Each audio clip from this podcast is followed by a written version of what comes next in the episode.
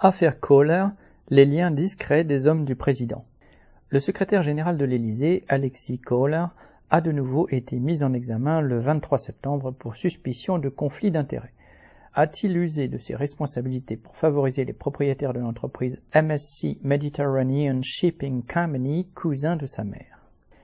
Une première plainte avait été déposée en juin 2018 accusant Kohler d'avoir dissimulé ses liens avec cette compagnie alors qu'il représentait l'État au conseil de surveillance du port du Havre, plainte classée sans suite un an plus tard par le parquet national financier, PNF.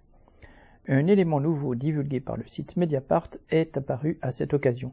Il s'agit d'une lettre soutenant son protégé que Macron avait envoyée à ce même PNF quelques jours avant que le PNF ne classe l'affaire.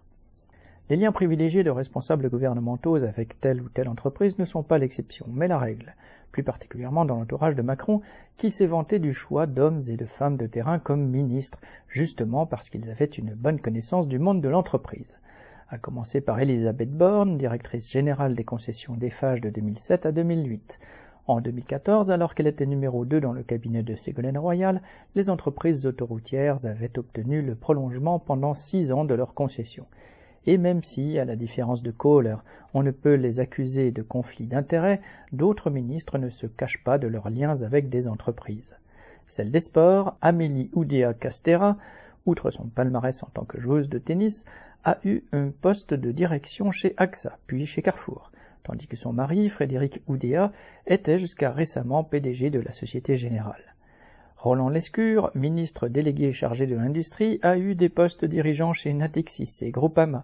Quant à Stanislas Guerini, ministre de la Transformation et de la Fonction publique, il a été le fondateur et directeur général de Wattenham, entreprise centrée sur l'énergie renouvelable et les produits solaires. Ce ne sont que quelques exemples et l'on pourrait poursuivre la liste, même si cette situation n'est pas une spécialité du gouvernement Macron.